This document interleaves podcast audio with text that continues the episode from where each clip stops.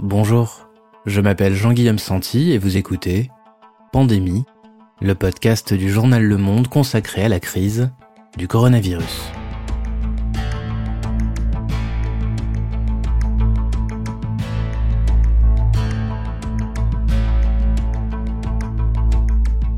Aujourd'hui, nous nous intéressons à la grippe de Hong Kong. Il y a seulement 52 ans, à la fin des années 60, elle se propageait depuis la Chine, décimant des dizaines de milliers de victimes en France et plus d'un million sur la planète. Pourtant, tout le monde l'a complètement oublié. Raphaël Rérol, grande reporter au Monde, nous explique les raisons de cette amnésie collective sur une épidémie pourtant tout aussi meurtrière que le Covid-19. Nous sommes le samedi 9 mai, 54e jour de confinement.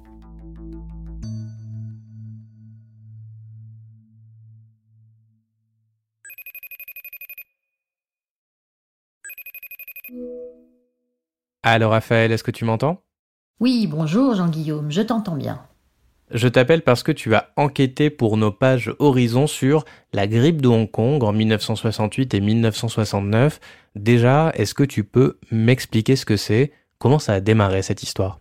Eh bien, cette histoire n'a pas démarré à Hong Kong parce que comme euh, la plupart des épidémies qui portent le nom d'un lieu, eh bien celle-ci euh, n'est pas originaire du lieu en question. Elle a démarré en Chine centrale en février 1968. À l'époque, la Chine était un pays euh, qui était sous l'emprise de la censure, un pays très fermé. Donc on n'en a pas entendu parler jusqu'à ce qu'elle frappe Hong Kong, qui est donc l'ancienne colonie britannique. Et euh, à Hong Kong, elle a fait beaucoup de ravages. On pense que plus de 15% de la population a été malade, qu'il y a eu une mortalité vraiment considérable. Ensuite, cette grippe a fait son petit bonhomme de chemin. Elle est passée par le Japon, par l'Australie, par l'Asie du Sud-Est. Elle a fait une escale tout à fait notable et intéressante à Téhéran. À partir du 8 septembre 1968, il y avait un très grand congrès de spécialistes de maladies tropicales. Ils étaient 900 hein, quand même. Et sur les 900, 70% ont été malades, très malades, c'est-à-dire qu'ils ont été alités avec 40 euh, de fièvre. Le congrès euh, a tourné court pratiquement, c'est-à-dire que les salles étaient vides. Et puis ensuite, tous ces gens bah, sont retournés chez eux, d'où ils venaient, en emportant probablement des virus, enfin des germes. Et, euh, et très curieusement, aux États-Unis, ça a donné euh, une épidémie sévère, puisqu'il y a eu plus de 50 000 morts en trois mois. Mais dans les autres pays, et notamment en Europe, le virus n'a pas pris, en, quelque sorte. Voilà, il n'y a pas eu d'énormes dégâts. C'est à l'hiver suivant, notamment à partir de décembre 69, que la vague, si on peut dire, la deuxième vague est revenue et là a été très meurtrière puisque en France seulement, on pense qu'il y a eu en deux mois, c'est-à-dire décembre 69 et janvier 70, il y aurait eu entre 30 et 35 000 morts, dont 25 000 pour le seul mois de décembre. Quand même, c'était vraiment un virus qui frappait fort. L'Italie a été très touchée, l'Angleterre aussi. Et donc voilà, c'était un virus euh, à deux bandes, si j'ose dire, qui était un virus H3N2 et ça on a mis longtemps à le découvrir. C'était un virus nouveau, c'était une nouvelle souche et qui préférait les personnes âgées, les plus de 65 ans. D'ailleurs, les gros dégâts ont été dans cette population-là. 35 000 morts en France, donc en fait, la grippe de Hong Kong, elle fait plus de morts que le Covid-19, 26 000 à l'heure où on enregistre ce podcast, même si le nombre de victimes du coronavirus aurait été bien plus élevé sans le confinement, mais tout de même, avec autant de morts pour la grippe de Hong Kong, Comment ça se fait qu'on ne s'en souvienne pas? Est-ce que tu as pu retrouver des gens qui te racontent comment ça s'est passé? Oui, elle a été très meurtrière. Euh, elle a fait suite d'ailleurs à une autre épidémie qui avait été très meurtrière en France euh, de la même manière dix ans plus tôt, en 57-58. Et celle-ci a fait quand même euh, des ravages. Et très curieusement, personne ne s'en souvient. C'était un peu, un petit peu désespérant. J'ai appelé énormément de médecins. Personne ne se souvenait de cet épisode. Au mieux, le nom euh, grippe de Hong Kong disait vaguement quelque chose. Et surtout les gens que j'ai interviewés, qui étaient donc, il faut quand même le rappeler, c'était des gens euh, qui, euh, pour me parler maintenant, étaient des gens qui avaient entre 20 et 30 ans à l'époque, euh, et bien qui n'ont absolument aucun souvenir de ça. Sauf, j'ai quand même trouvé deux témoins, notamment Pierre Della Monica, qui à l'époque était externe à l'hôpital Édouard Herriot de Lyon. Voilà, ce qu'il raconte est vraiment intéressant. On sortait des événements de mai 68. J'étais étudiant en médecine externe. C'était dans un service euh, à l'époque de réanimation. On écrivait euh, ce qu'on observait, proposait un diagnostic et ensuite on allait voir euh, un chef de clinique ou un interne qui voyait le patient avec nous de nouveau et puis qui validait le diagnostic, qui appréciait l'état de gravité, qui décidait s'il devait être mis sous oxygène. Il y en a, euh, y en a beaucoup qui mouraient avant qu'on ait eu le temps de faire grand chose. Moi, je l'ai vécu euh, en fait de plein fouet, puisque dans nos gardes, d'un seul coup, on s'est mis à recevoir des personnes euh, relativement jeunes. Ils toussaient, ils crachaient souvent un peu spumeux, avec du sang. Très rapidement, ils se détérioraient, ils devenaient gris. On voyait évidemment il manquait euh, d'air et d'oxygène, qu'ils étaient très essoufflés. Et puis euh, dans les heures qui suivaient, euh, beaucoup d'entre eux mouraient. Et donc on apprend sur le tas qu'il y a une situation épidémique qui semble plus meurtrière que les années précédentes. On avait ces patients qui arrivaient, il en arrivait beaucoup, les ambulances défilaient sans arrêt, très rapidement été détériorés, ils mouraient. On n'avait pas le temps de les sortir du service, qu'il y en a d'autres qui arrivaient, donc on les mettait dans une petite salle euh, au fond du service de réanimation. Et puis euh, les gens qui s'occupaient des services mortuaires venaient les évacuer euh, en groupe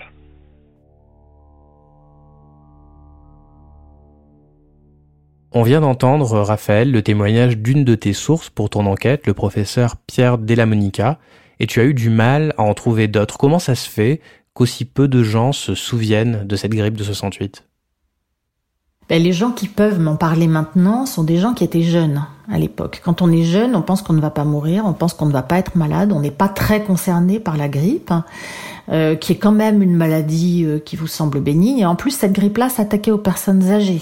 Donc je pense que dans leur entourage immédiat, ils n'avaient pas forcément quelqu'un de contaminé. Un des épidémiologistes que j'ai interviewé m'a expliqué que si cette grippe était arrivée non pas dans un pays jeune comme était la France de 68, mais dans un pays qui est la même pyramide des âges que euh, celle de la France de 2020, c'est-à-dire un pays beaucoup plus âgé, eh bien les ravages auraient été multipliés par deux ou trois. Donc ça, c'est une des raisons. C'était des gens jeunes, mais il y avait aussi le fait que c'était une grippe dont on ne parlait pas on n'en parlait pas dans les journaux, on n'en parlait pas euh, euh, à l'échelle euh, de l'État, personne n'en parlait. Mais la grippe de Hong Kong menace-t-elle la France? Le docteur Cataigne va nous répondre. En France, il n'y a pas d'épidémie pratiquement en ce moment, ni en Europe non plus. Il y a eu quelques cas qui ont été décelés en Angleterre et aux Pays-Bas, je crois. Enfin, il n'y a pas de véritable épidémie en France. Mais est-ce que cette épidémie à virus de Hong Kong pourrait venir en Europe? Bien sûr, elle peut venir en Europe. Puisqu'elle est déjà aux États-Unis, il n'y a pas de raison qu'elle euh, ne, parvienne pas en Europe.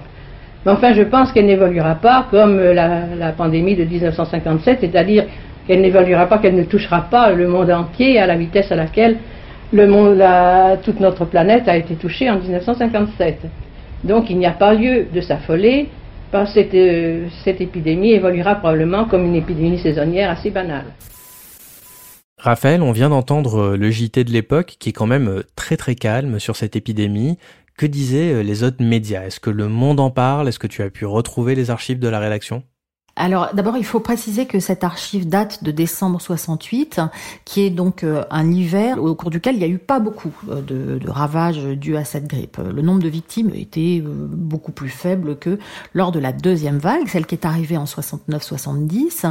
Mais même en 69-70, on traite ça vraiment sous l'angle des conseils pratiques, un tout petit peu de morale en disant bon allez quand même, on va pas faire de psychose collective. Là, je parle du journal Le Monde. Hein, il y a une phrase qui est quand même très troublante N'ajoutons pas la psychose pour euh, sous-entendu une épidémie qui est quand même pas si grave que ça.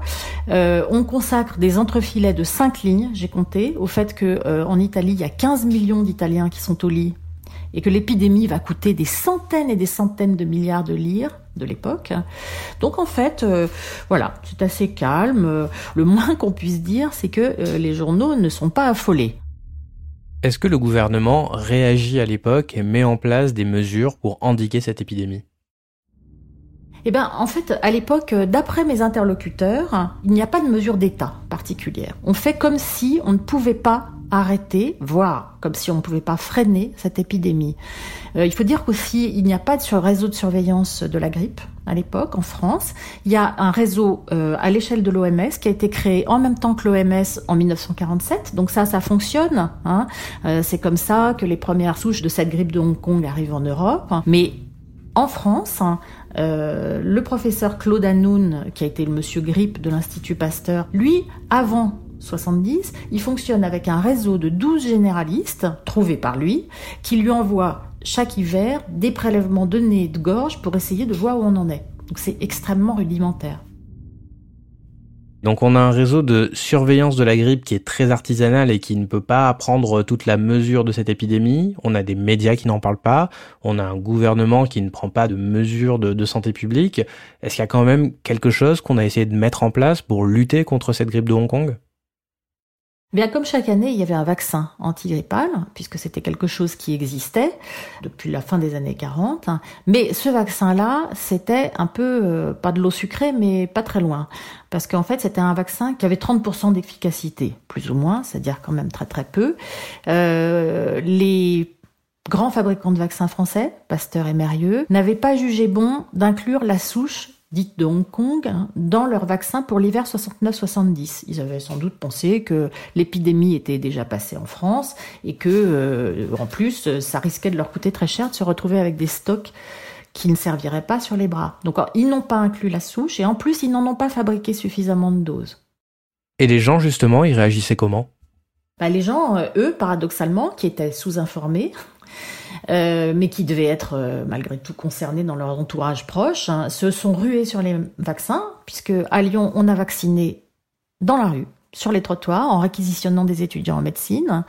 Et ils se sont aussi rués sur les rares médicaments dont on pensait qu'ils avaient une efficacité, euh, si ce n'est contre la grippe, en tout cas contre la fièvre, si bien qu'il y a eu des pénuries dans les pharmacies à l'époque. D'accord, donc en fait Raphaël, on a le sentiment que le politique et les médias ne s'y intéressent pas, que c'est un sujet euh, strictement géré par les professionnels du milieu médical. Oui, qui se trouve complètement seul euh, en première ligne contre cette épidémie. Et euh, pour parler du politique, c'est très impressionnant parce que cet événement n'est pas un événement global comme l'est maintenant une pandémie de, de Covid-19. C'est-à-dire le Premier ministre prend la parole, le président de la République prend la parole. À l'époque, rien de tout ça. Tout s'arrête au ministère de la Santé et aux médecins. Quand on voit aujourd'hui l'ampleur des mesures prises par le gouvernement, la sensibilisation de l'opinion publique face au coronavirus, le confinement de tout un pays, comment est-ce qu'on peut expliquer ce décalage, le fait qu'on ne considérait pas à l'époque que c'était du ressort du gouvernement de prendre ce genre de mesures-là?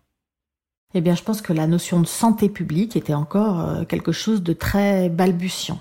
Les gens qui étaient au pouvoir dans ce pays avaient été factionnés par la guerre, c'est-à-dire par une catastrophe très importante, et que je pense qu'ils relativisaient la mort.